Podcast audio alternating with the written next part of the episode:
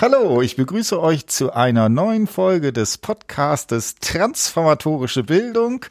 Genau, heute ist Michelle bei mir und auch sie hat eine sehr schöne Hausarbeit im ersten Semester äh, geschrieben. Und äh, da ging es auch um die Theorie von Butler und hat das auf eine äh, Netflix-Serie Post sozusagen bezogen.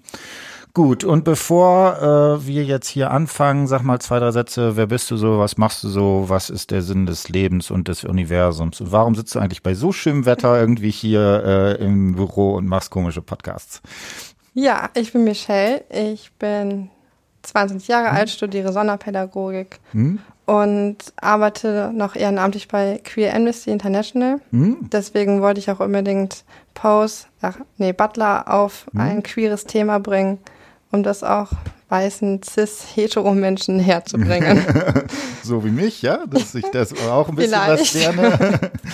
genau, dann wollen wir doch mal gucken, dass wir hier mit der Podcast-Bespielung das irgendwie noch weiter unters Volk bringen und äh, die Welt zu einem besseren Ort machen, dadurch, dass wir hier alle schön Podcast hören und so weiter und so fort. Gut, äh, dann fang mal an. Äh, was muss man über die, achso, nee, fang noch mal an. Also, was ich ja so äh, spannend finde, ist, äh, dass äh, diese Serie Pose auf einem Film beruht, einem Dokumentarfilm, der unter anderem ja für Butler sozusagen selber auch nochmal äh, relevant ist. Kannst du da so ein paar Sachen sozusagen darüber erzählen? Worum geht's da? Was ist so? 1991 hat ähm, Livingstone einen Dokumentarfilm gemacht über die Ballroom Culture. Hm. In den 80er Jahren in Amerika gab es viele Transpersonen mhm. oder Homosexuelle, vor allem People of Color, mhm. die sich ja einfach gezeigt haben, wie sie sind, mhm. haben sich quasi verkleidet oder ähm, ja sich umwandeln lassen, haben getanzt, mhm. haben sehr viel gemacht, einfach gelebt im mhm. Untergrund, weil sie konnten es ja nicht auf der Straße mhm. machen. Livingstone hat dann einen Dokumentarfilm darüber gemacht, um das zu zeigen. Sie durfte da rein als weiße Lesbe. Hetero wären da, glaube ich, nicht reingekommen. Ähm, Genau. Da reingekommen heißt in den Film oder in, in, in, in die Szene, okay. weil normalerweise ja. ist sie komplett zu. Ja. Da darf sonst niemand rein, hm. um sich natürlich auch zu schützen. Es war so ein Safe Place. Ja. Und genau, dann daraufhin hat Butler das auch analysiert, diesen Film, und hat dann das Unbehangen der Geschlechter geschrieben. Ja. Ja, und das habe ich dann als anders genommen, habe dann aber über Pose geschrieben. Hm. Pose ist ähm, eine Serie, die vor zwei Jahren rauskam. Gestern kam die zweite Staffel raus und greift das quasi nochmal neu auf. Hm. Ja, und anstatt anderthalb Stunden geht es dann zehn Stunden. Also kann man viel, viel mehr sehen, kommt mit den Figuren mehr in Berührung und kann diese dann analysieren, wie viel sie, ja, wie viel Diskriminierung sie jeden ja. Tag so mitmachen müssen. Genau. Ähm, äh, du hast, glaube ich, gesagt, äh, dass tatsächlich so Ballroom-Szene auch in Köln gibt, sozusagen. Ja, genau. Ja, es gibt noch in Deutschland vereinzelt ja. die Ballroom-Culture. Ja. Genau, das fand ich, also weil, ne, kennt man sozusagen normalerweise nicht. Hast du ja auch sozusagen dann gesagt, dass, äh, dass das halt natürlich auch, wie gesagt, so ein, so ein aus sich, also aus Sicherheitsbedürfnis sozusagen ein bisschen sozusagen abgeschottet ist. Insofern. Gut, äh, dann fangen wir mal an. Worum geht's in der Serie? Was war da für dich das Interessante? Was hast du dir sozusagen angeguckt? Ähm, es fängt an, dass hm? ein Junge hm? von hm. seinen Eltern verprügelt wird und rausgeworfen hm? wird, weil sie, weil er sich geoutet hat als schwul. Hm? Und dann lebt er halt wie viele anderen mit 15 Jahren, glaube ich, schon auf der Straße, ähm, ist obdachlos, hat keine Perspektive. Hm? Und dann wird er von einer transsexuellen Frau aufgegriffen und ähm, nimmt ihn auf hm? und zeigt ihm dann eine andere Welt, dass er, dass es nicht falsch ist, wie hm? er ist, dass er kein schwuler Sünder ist, kein Perversling, hm? wie seine Eltern ihm das gesagt haben. Genau, ne? Also gerade diese äh, erste Szene, oder ich weiß gar nicht so ganz die erste ist es, glaube ich, nicht so, aber äh, ähm, ist natürlich schon auch äh, sehr ähm, äh, krass, wenn man so will, ne, dass halt genau da irgendwie zu so ja auch ein bisschen körperliche Gewalt damit reinspielt. Äh, ich glaube, die Begründung ist irgendwie, das heißt von Gott nicht so gewollt worden, ist glaube ich sozusagen, nachdem irgendwie homosexuelle Porno Fotohefte gefunden wurden. Ne? Genau. Ne? Und der ist, ist ein Tänzer. Ja, genau. Und das ist auch noch dabei. Ne? Ja. Und schwarz. Genau, aber die Eltern sind ja auch schwarz. Naja, das ist schon. Ja. Aber genau, also ne, das heißt, jemand, der natürlich da äh, ziemlich maximal äh, äh, von der Gesellschaft her sozusagen ähm, negativ äh, wahrscheinlich äh, ange, angerufen wird oder sowas in die Richtung. Genau, die Transfrau, die hm? ihn auch später aufnimmt, hm? ähm, ist auch schwarz und hm? sagt, ähm, dass es so eine Hierarchie gibt an Diskriminierung und dass sie an unterster Stelle ist, hm? weil sie ist kein richtiger Mensch in, der, in den Augen der Gesellschaft, weil sie halt trans ist. Hm? Sie ist schwarz, hm? sie ist eine Frau und deswegen steht er so ein bisschen über ihr, weil er ist zwar schwul, aber er ist halt ein Mann. Hm? Genau, also da gibt's dann noch sozusagen noch kleine, aber feine sozusagen Abstufungen in dem Bereich. Äh, wie gehen wir jetzt vor? Willst du, sagen wir das anhand verschiedener Charaktere erzählen oder anhand ein bisschen von Theorie? Was wäre so dein, wie hast du es in der Hausarbeit gemacht? ähm, ich habe am Anfang erstmal verschiedene hm? Sexualitäten hm? erläutert, damit die auch ja, hm? klar sind später in den Figuren. Hm? Äh, sag nochmal, welche sind das? Ich, da bin ich auch immer nicht so hundertprozentig ähm, drin. Es gibt Schwule hm? und Lesben und Transsexuelle und Transgender. Genau, das waren alle in der ersten Staffel, ja. Mhm. Genau. Äh, sag mal, äh, wo würdest du sagen, ist der Unterschied zwischen transsexuell und transgender? Transgender identifizieren sich anders als ihr biologisches Geschlecht. Mhm. Also haben zum Beispiel das biologische Geschlecht ist männlich, identifiz identifizieren sich aber als weiblich, mhm. lassen sich aber nicht umwandeln, mhm. weil ihr Körper so wie er ist in Ordnung, also mhm. okay ist. Ja. Und ähm, Transsexuelle lassen sich auch umwandeln. Mhm. Gut, äh, genau. Und dann, ähm, ne, dann die, diese Begrifflichkeit. Äh, dann gehen wir vielleicht auf die entsprechenden Figuren ein. Wer äh, ist in dem Film sozusagen, wer wird da zentral äh, porträtiert? Ja, es gibt Blanca, das ist die die Mutter von hm. ganz vielen Kindern, so nennt sie sich hm. in diesen Häusern. Hm. Ähm, eine Mutter nimmt immer ganz viele verlorene Kinder auf, also Kinder, die schon mit 13 bis 20 irgendwie rausgeworfen worden sind aufgrund ihrer Sexualität und gibt ihnen dann halt was zu essen und einen Wohnraum. Hm. Ähm, Blanca ist eine Transfrau. Hm. Sie hat nicht das nötige Geld, um sich komplett umwandeln zu lassen. Ähm, was für sie leider auch sehr schmerzhaft ist, weil immer wenn sie runterguckt, sagt sie, ist da etwas, was nicht zu ihr gehört. Mhm. Und genau, dann das erste Kind, was sie aufgenommen hat, ist Damon, mhm. der ähm, von seinen Eltern rausgeschmissen wurde. Die sind sehr, sehr christlich. Und ähm, er ist Tänzer und Tänzer kann man dort in der Ballroom-Culture immer sehr gut gebrauchen, mhm. weil es dieses Woging gibt. Das mhm. ist eine spezielle Tanzform, die sie selber erfunden haben die durch Madonna auch später entdeckt wurde. Daraufhin hat sie das, den Song Vogue geschrieben und zwei aus der, ähm, aus der Ballroom Culture, die in dem Film Paris is Burning vorkamen, durften sogar in ihr Musikvideo mhm. mittanzen. Okay. Ähm, was sehr, sehr gut für die Community war, weil sie dachten, dass sie dadurch mehr Anerkennung durch die Gesellschaft erlangen und dass sie jetzt ja nicht mehr so ausgegrenzt werden, weil sie ja den Hit selber erfunden haben, hm. quasi.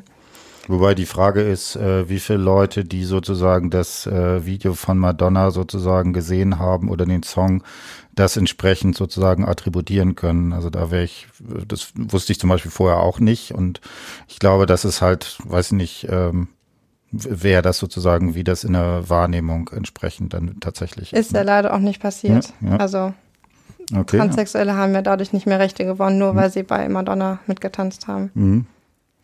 Okay, ja. Genau, Damon verliebt sich dann relativ schnell in Ricky. Mhm. Ricky ist schon seit Jahren schwul, lebt auf mhm. der Straße, hat deswegen schon sehr viele Liebschaften, ja, Sex mit Männern gehabt. Mhm. Daher ist die Frage, weil in den 80er Jahren war ja diese AIDS-Epidemie in den 80ern, wie kann man sich vor dieser Krankheit schützen? Ähm, Deswegen war oft die Gefahr, dass Ricky vielleicht schon erkrankt ist. Mhm. Und ähm, genau, es gibt ungefähr 200 Beerdigungen, die einige Figuren schon durch, also miterlebt haben. Ähm, eine Lesbe hat schon 420 Beerdigungen besucht, mhm. ähm, weil so viele daran erkrankt sind. Also dieser Tod von, von HIV ist irgendwie immer da, präsent. Mhm. Alle haben Angst davor, weil man sich genau weiß, wie, wie man sich ja, ansteckt, wie man daran stirbt, wie kann man sich davor schützen.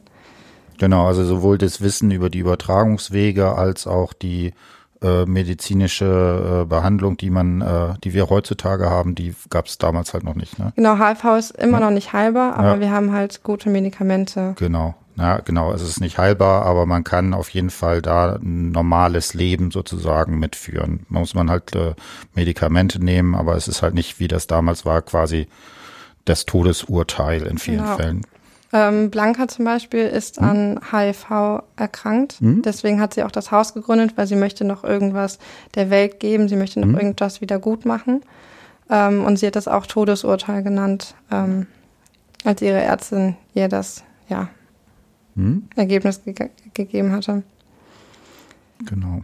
Genau, Billy Porter spielt Pray Tell. Ähm, das ist eine sehr besondere Rolle. Pray Tell ist quasi der Vater der Ballroom Culture. Hm? Und er ähm, ist für alle immer da, er kennt alle. Hm? Ähm, und er ist halt wie, wie, wie ein Vater sein hm? sollte. Ist das auch eine historische Figur? Gab es die wirklich?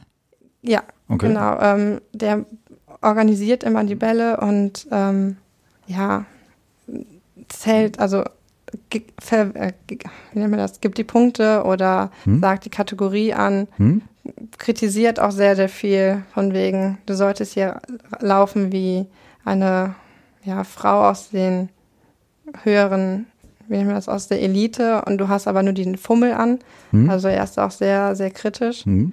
Er möchte eigentlich Modedesigner werden, aber er bekommt halt nicht die Chance dazu, weil er schwarz und schwul ist und HIV hat.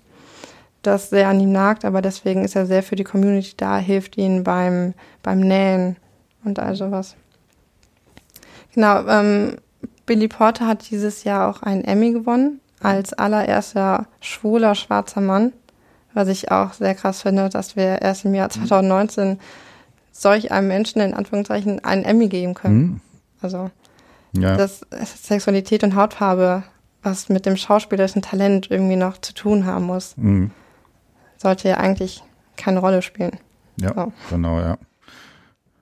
Genau, noch weitere Personen oder? Angel ist ähm, transsexuell. Mhm. Sie hat das Glück, dass sie, ähm, so wie sie es nennt, sehr feminine weibliche Züge hat. Deswegen ähm, profitiert sie sehr von diesem Passing. Also sie wird immer als Frau anerkannt. Sie hat gar keine Probleme ähm, über die Straße zu laufen. Sie wird immer als Frau angesehen, muss also deswegen keine Angst haben vor Gewalt. Hm. Das Problem ist aber auch, dass sie halt mit sehr jungen Jahren schon rausgeschmissen hm. worden ist und dass sie deswegen keine Bildung hat. Hm. Also hat sie keinen Job. Hm. Deswegen muss sie ähm, eine Prostituierte sein und hat da natürlich immer sehr viel Angst, dass einer der Kunden ihren Penis sieht hm. und ähm,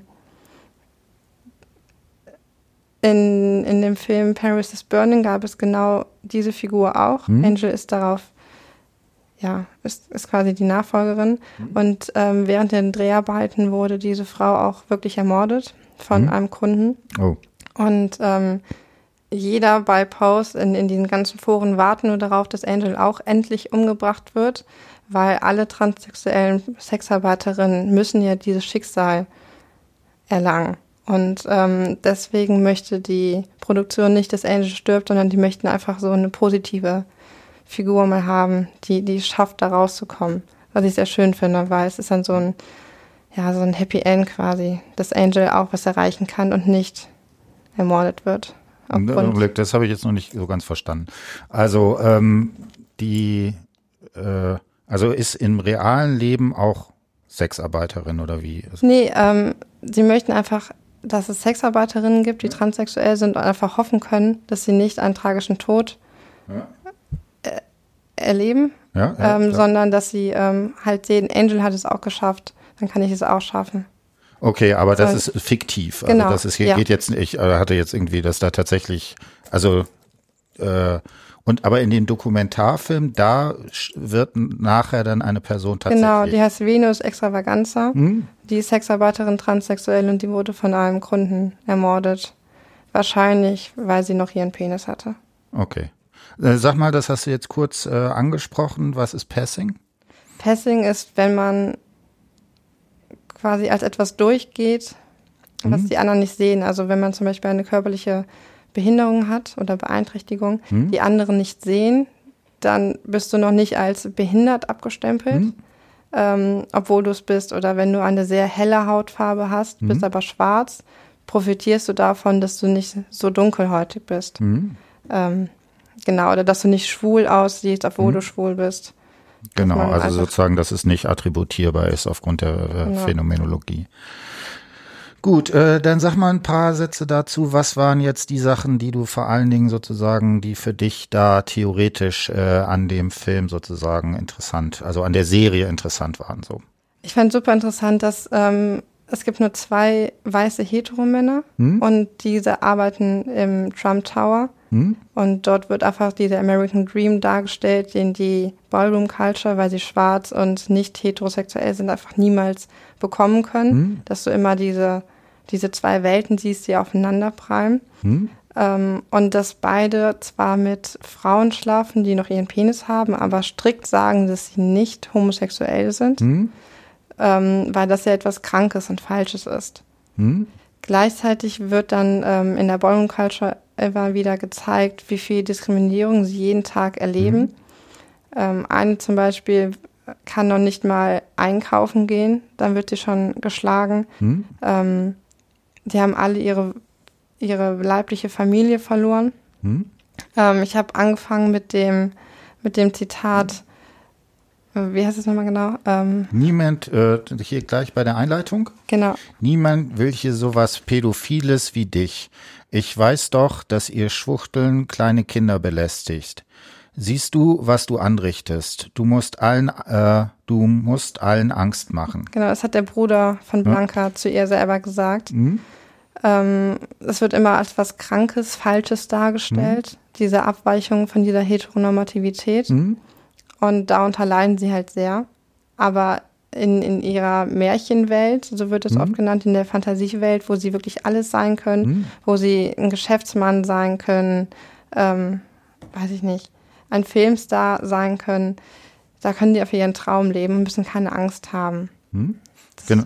Das genau. fand ich sehr schön, ja. Genau, ne? Und diese Szene, das ist natürlich eine sehr starke äh, Form der Anrufung, die hier dabei ist, die natürlich, äh, da sie sozusagen auch von der eigenen Familie ist, glaube wenn, ne, wenn ich es ja, richtig verstanden habe. Genau, der hab, Bruder. Ähm, natürlich eine hohe Dramatik hat, ne? Auch diese Frage, dass sozusagen dann von der Familie teilweise der Kontakt äh, entsprechend sozusagen ab ähm, gebrochen ist. Also hier hat man eine ganze Reihe von sozusagen einerseits Anrufungen im Sinne von ja, im Sinne der Theorie von Butler, ne, von die sich da auf Althusser beschäftigt und natürlich auch, äh, das ist jetzt immer so eine Frage, ob man sowas wie körperliche Gewalt auch als eine Form der Anrufung äh, sehen kann. Also ich würde schon auch sagen, dass es natürlich auch auch etwas ist, was sozusagen die Person in einen jeweils dann spezifischen Subjekt und es äh, zeigt die Machtverhältnisse. Genau, ja. Genau. Und äh, was hier auch natürlich sehr deutlich ist, ne, und das ist ja eine der, der zentralen Thesen bei Butler auch, dass die These ist, dass sowas wie Diskurse, die wir um, gerade um Gender haben, eben diese binär Strukturiertheit sozusagen haben. Und dass hier sehr deutlich ist, dass man könnte fast sagen, dass die ganze Filmwelt äh, dieser Strukturierung nahezu ja nicht entspricht. Ne? Genau. Ähm, ist Posen eine Form des Resignifizierens? Ja, auf jeden Fall. Hm. Ähm, Pose, also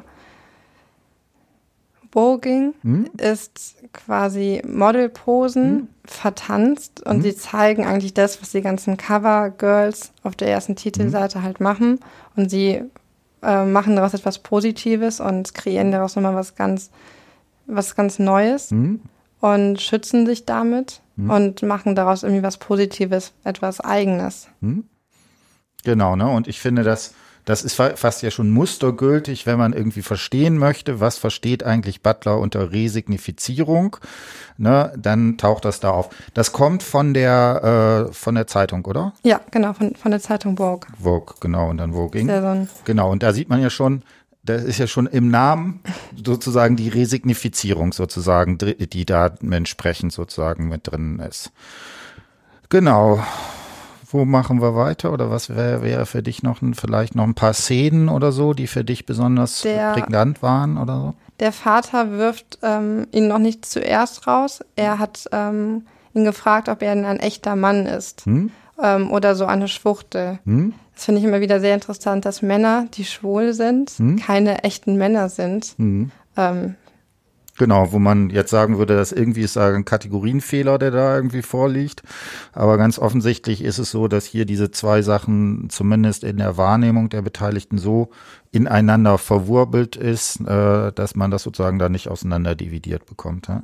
Genau, viele Lesben werden ja auch heute noch als Mannsweiber bezeichnet, hm. weil Lesben ja auch keine echten Frauen sein können. Ich, es ist halt eine Serie aus den, also aus den 80ern hm? und es ist heute leider immer noch brandaktuell. Also was, was ist eine Serie aus den 80ern? Pose wurde ja in den 80ern, also spielt in den 80ern. Okay, Jahren. okay, okay, ja. Und wir haben immer noch die gleichen Vorurteile. Ja. Also, das finde ich einfach sehr interessant, dass es sich irgendwie nicht so wirklich gewandelt hat. Mhm. Äh, ja, das ist natürlich die Fragestellung, äh, also ob nicht schon alleine dadurch, dass es jetzt sowas wie eine äh, Serie wie äh, auf Netflix sozusagen gibt und dass es bis zum gewissen Grade ja auch ein Publikumserfolg ist, sonst hätte es keine zweite gegeben. Das scheint ja doch, dass zumindest eine gewisse Form der Thematisierung äh, da äh, ähm, ja in, gesellschaftlich äh, drin ist. Das stimmt. Ähm, das kann ich auch so wahrnehmen, weil ähm, die ganze Crew wird auch von trans- oder homosexuellen Menschen gespielt, mhm. also ähm, oder geschrieben, ähm, gedreht, mhm. gefilmt. Mhm. Also alle sind irgendwie queer. Mhm. Und das finde ich auch sehr, sehr wichtig, weil die Transpersonen werden von echten Transpersonen gespielt. Mhm. Ähm, Transpersonen spielen ja heute leider immer noch selten mal eine Cis-Frau mhm. im Film und Fernsehen. Aber dennoch gibt es halt noch zu viel Diskriminierung. Also hm? selbst in Deutschland wurde letzte Woche in Berlin, glaube ich, schon wieder drei Männer verprügelt, weil sie schwul sind. Hm? Ähm, genau, ja, also die Form, ne, also, also Gewalt gegen alles. Ist, genau, es ist irgendwie ja. immer noch was Exklusives, das hm? Queere. Und wir finden es interessant und hm? faszinierend im Film zu sehen, möchten es dann aber doch irgendwie nicht in unserem eigenen Haus haben. Hm? Habe ich manchmal so das Gefühl. Ja, genau. Ähm, wenn, ne, da hast du jetzt was ganz Wichtiges äh, angesprochen, und zwar diese ganze Frage der äh, Repräsentation. Also reden die Personen selber oder ne, oder spielen die sich sozusagen selber? Ähm, das ist auch eine wichtige Sache. Ähm, was sagst du denn dazu? Das ist ja auch immer eine Frage, die bei mir auftaucht. Also ich habe ja ein paar narrative Interviews von Personen, die sich als äh, trans definieren. Da ist es ja aber so, dass dann wir oder sagen wir mal ich jetzt erstmal sozusagen da das äh, theoretisiere und darauf beziehe. Ist das für ein Problem für dich oder nicht? Wenn Sie die Theorie daraus Genau, also das, das Ding ist ja, was dann passiert ist, dass wir hier das narrative Interview als Material haben und dann komme ich als weißer Mann an und versuche das Ganze mit Butler zu sozusagen erklären. Und äh, ne, das ist natürlich immer so ein bisschen die Fragestellung, also das haben wir im letzten Podcast irgendwie vor zwei Tagen genau nochmal gesagt, wo das auch so auftaucht, ne, dass wir ein narratives Interview mit jemandem haben, der eine körperliche Beeinträchtigung hat und wir reden dann darüber, die das nicht haben. Und da ist natürlich immer so eine Repräsentationsfrage, die sozusagen, die da drin ist und die ja auch für Butler sozusagen äh, ganz entscheidend noch äh, ist. Aber du siehst da kein Problem drin, oder? Ich finde, es ist wichtig, wie man hm. es macht. Also ja. Butler zum, zum, zum, Beispiel ist ja auch selber lesbisch. Hm. Ich bin auch lesbisch, ähm, deswegen bin ich auch sehr in der Community drin, hm. rede mit vielen Menschen, hm. aber ich thematisiere es nicht so stark. Also ich finde es immer wieder total seltsam, wenn ich mit meinen Hetero-Freundinnen mhm. unterwegs bin und sie mich neuen Leuten vorstellen, sagen, ja, das ist übrigens Michelle. Ach ja, sie ist auch lesbisch. Okay. das finde ich immer eine sehr interessante Vorstellung, weil ich denke mir, ich sage ja auch nicht, ja, das ist übrigens Luise und sie ist hetero. Mhm. Ähm, dass es immer erwähnt werden muss, dass es immer irgendwie was Außergewöhnliches mhm. bleibt. Ähm, wenn man es positiv macht, hm? finde ich es eigentlich nicht verkehrt, wenn man darüber redet, hm? weil wir müssen einfach die Menschen darüber aufklären. Hm? Wir müssen die, ähm, die Sexualitäten, Orientierungen, Identitäten einfach kennen. Hm? Ähm, ich finde es aber auch schwierig, wenn man diese Schubladendenken hm? hat. Also so, du bist lesbisch, du kommst jetzt genau in diese Schublade. Hm. Ähm, Genau, ne? Also das, das finde ich einfach schwierig. Und also ich finde, aber das ist ja auch interessant, weil das sozusagen genau dieses Paradox ist, was sich, was, was ja Butler auch die ganze Zeit da entsprechend äh, mit bearbeitet. Dass es einerseits natürlich so ist, dass zum Beispiel in dem Moment, wo man Rechte der Personen, wo die die einfordern wollen, müssen sie sich ja sozusagen als solche artikulieren. Äh, und gleichzeitig ist natürlich der Versuch, sowas äh, wie äh, bis zum gewissen Grade auch aus solchen äh, diese Kategorisierung bis zum gewissen Grade aufzubrechen oder sowas. Und äh, das Problem ist, ähm, aus dieser, aus diesem, glaube ich, fundamentalen Paradox kommt man auch einfach nicht raus. Das wird einfach sozusagen bleiben. Ja. Und also, ne, ich habe äh, dann vorgestern auch genauso argumentiert wie du, wo ich gesagt habe, es kommt halt darauf an, wie man es macht. Ne? Ja. Das ist sozusagen immer das Problem, was dabei ist. Wobei natürlich das auch ist, äh, dass mh, gerade weil man da sozusagen nicht so viel Erfahrung oder nicht die sozusagen dessen persönlichen Bezug hat, ist natürlich gerade mit sowas wie zum Beispiel Benennungen und so weiter, ist es halt manchmal irgendwie dann doch schwierig, weil man da schnell mal auch in Fettnäpfchen sozusagen äh, tappen kann, die man ja eigentlich versucht entsprechend zu umgehen oder sowas. Stimmt und manchmal ja. finde ich Schubladen auch hilfreich, weil ja. sie dann einfach genau wissen, womit sie es zu tun haben. Hm. Ähm, aber ich finde es auch manchmal sehr interessant. Ich arbeite ja bei Queer Amnesty International. Wenn ich nach meiner persönlichen hm. Meinung gefragt werde, hm. ähm, antworte ich, wie ich antworten würde. Und viele sagen immer, ja, aber ich kenne auch eine Lesbe, die sagt das anders. Hm. Es ist also nur weil ich zur Community gehöre, mhm. ist mein Wort, also ich spreche immer für alle gleichzeitig, mhm. was halt nicht so ist, weil ich meine, wenn, wenn ich einen Heteroman interview, mhm. sagt er seine Meinung und nicht, mhm. wie alle anderen Heteromänner antworten würden. Mhm. Genau. Äh, ich kann für alle sprechen, weil ich Dozent bin, aber genau, das ist natürlich äh, da entsprechend. Wobei ich da tatsächlich irgendwie total lustig finde, dass es in der Vorstellung äh, sozusagen direkt immer mit gesagt wird. Also, ja, äh, also, habe ich leider schon vieles auch mitgemacht. Ja. Ne, ne, also äh, und natürlich ist das auch so was Spannendes. Also zum Beispiel sowas in Seminaren oder sowas würde ich das nie adressieren oder so in der Richtung. Ne? Gut, ähm, ich würde tatsächlich sagen, dann haben wir es jetzt. Also äh, ich, wie gesagt, ich finde das eine sehr, sehr spannende Arbeit. Äh, äh, tatsächlich äh, hilft es, glaube ich, auch, wenn man zum Beispiel mal ein bisschen in die Serie oder vielleicht auch in den Film reinguckt, um sich nochmal so ein bisschen zu vergegenwärtigen, in welchem kulturellen Kontext das sozusagen auch ist. Und ich finde, da machen dann, werden dann solche Begriffe wie zum Beispiel der, der Resignifizierung plötzlich, äh, also ganz offensichtlich sozusagen, weil ja auch das Interessante ist, also tatsächlich ist es so, dass in narrativen Interviews äh, gerade, was weiß ich, wenn man im Kontext von äh, ähm, zum Beispiel Diskriminierung, Migration arbeitet, dann findet man häufig diese Anrufung, das findet man wirklich so eins zu eins irgendwie. Äh, dieses Resignifizieren ist tatsächlich irgendwie sehr selten. Also mhm. da sind häufig andere Formen, also so ein, so ein Appell zum Beispiel an sowas wie eine Allgemeinheit oder sowas, was eher vielleicht so vom kategorischen Imperativ sich herleiten würde, sehr viel häufiger als äh, sozusagen diese Widerstandsform der Resignifizierung.